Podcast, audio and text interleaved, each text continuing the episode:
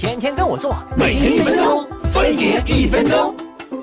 和表弟一块玩狼人杀，他他妈拿一张预言家带崩全场，输了还死活不肯背锅，谦虚点跟老子学学行不？首先不要紧张，拿到预言家必须竞选警长，只有警长才能打出自己的警徽流。如果不敢上警，让狼警带了队，之后你再跳出来，哪怕是新手光环，也请准备背锅狗带。再说验人，一般都会先验左右两边的归票位，也可以优先验高配玩家。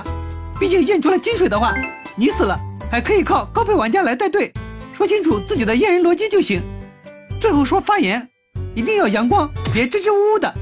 遇到好人就发金水，如果有查杀，先安排好女巫守卫的工作，免得狼人自爆囤警徽。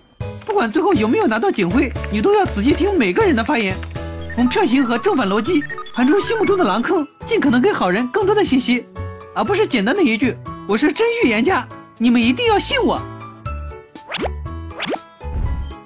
你有什么愿望？能不能再出一期女巫的教学？你猜。